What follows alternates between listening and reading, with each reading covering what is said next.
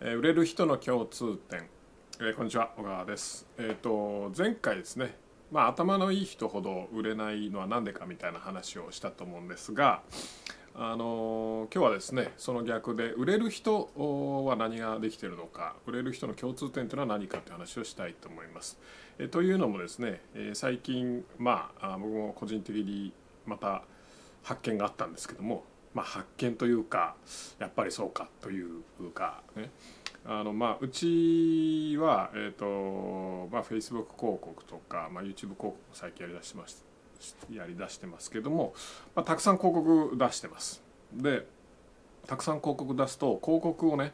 えーガンガンガンガン作らなきゃいけないんですね。で特にまあ Facebook 広告とかはあの寿命がそんなに長くないですからもうたくさんやらなきゃいけなくて。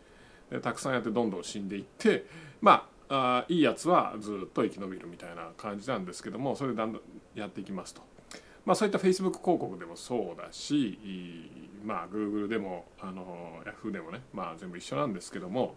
まあ、たくさんのメンバーがたくさん広告書いてそれを見ているとですねその中でもやっぱり人によってやっぱこの人いい広告書くなっていうのとこの人はまだまだだなっていうのの差が出てくるんですね。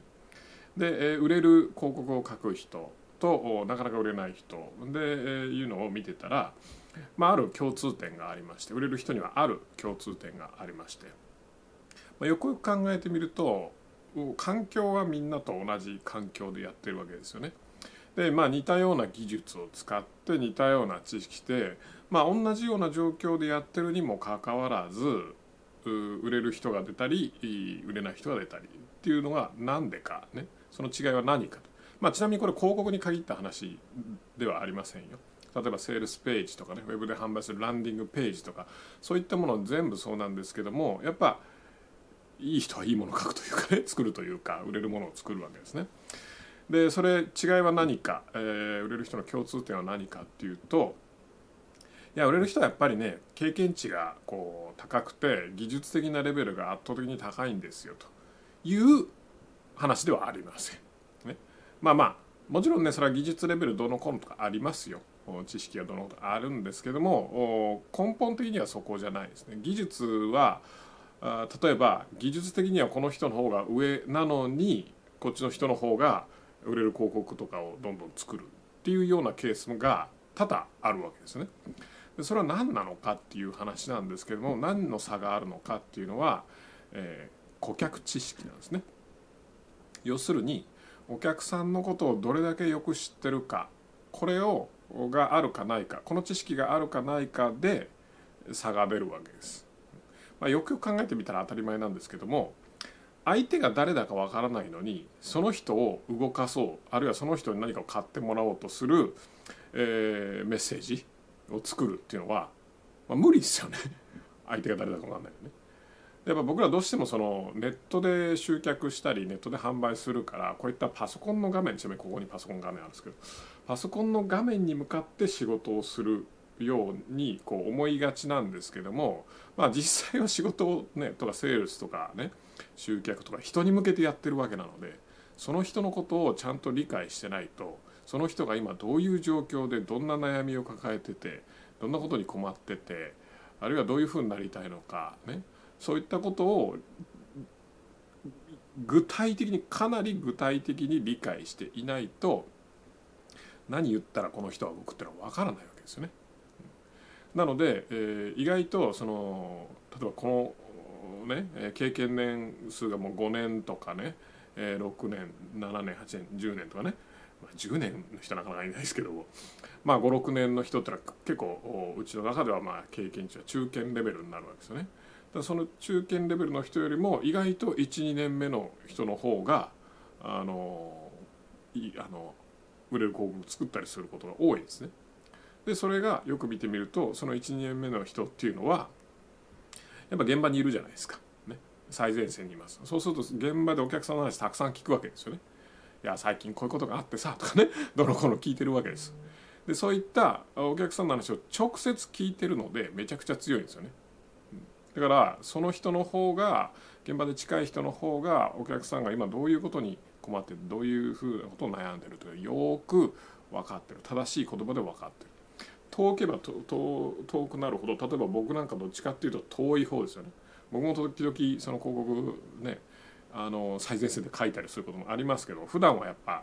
マネジメントとかね経営の方に行くわけじゃないですか。そうするとお客さんが遠くなっていきますよね。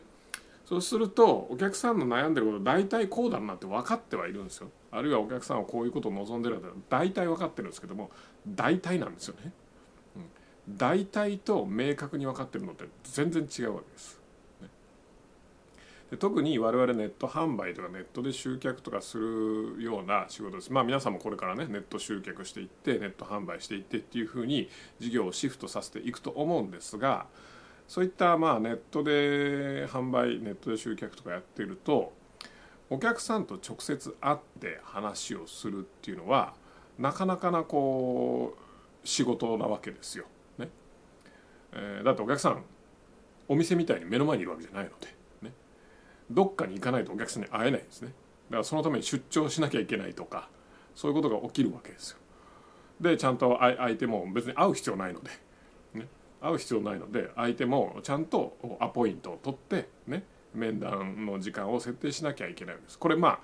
ああのリアルの世界でオフラインの世界でやってたら当たり前のね当たり前だとね営業がねアポイントとお客さんのとこ行くの当たり前だろっていう話なんですけどもネット集客ネット販売ではその必要ないわけなのであのなんていうかな面倒な仕事になりがちなんですよね。うん、なのでやらない人がすごい多いまあてかほぼ全員やってないんじゃないかなと思うぐらいですね。あのネットで通販したりとかネットで集客販売したりしてる人はね。あのなのでなかなかそういうのをやらなくなっちゃうんですけれども効率が悪いじゃないですかだってウェブであの会社でもう朝から晩までずっと広告作るなりずっと売れるメッセージ作るってことに専念した方が仕事の効率は一見いいように見えますよねだけども実際は相手が分かんないわけだから全然効率も良くないしまあ効率はいいかもしれんけど効果は出ないとね、えー、なのでまあ本末転倒になっちゃうんですね。なので顧客知識を手に入れるためにあのなんていうかなそういう地味でベタで面倒な仕事泥臭い仕事をしっかりやっていくことが結構重要でそうするとお客さんのことがよくわかるわけです。でそのあ分かるお客さんって別にねそれを100人とか1,000人やらなきゃいけませんっていう話じゃないんですよね。56人でいいわけです。56人で大体分かります。ねみんな共通なのでねまあこれを聞いてる、ね、社長の方とかだったらもう、ね、現場でお客さんともう毎日のように話してるよっていうんであればそんなに問題ないんですけどもやっぱり成果を出すためにはこの顧客知識っていうのがやっぱ圧倒的に重要で顧客知識と専門知識この技術知識ねこの2つの知識を手に入れることは大きなポイントです。なのでまあ自分にどっちが欠けてるのかなっていうのをこう自覚してもらって足りない方を埋めていくっていうことをやると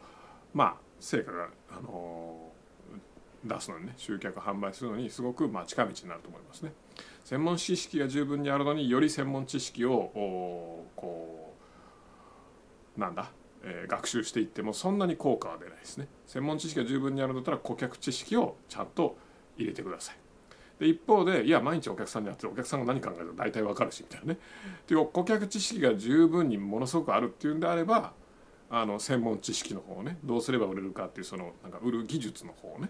学んでもらうというようなふうにバランス取ってもらうとあの着実に成果が出るんじゃないかなということでした。はい今日はそういうわけで、まあ、売れる人の共通点という話でした。いや最近ねあのまあ前回も言ったんですけどちょ,、まあ、ちょっと調子悪いと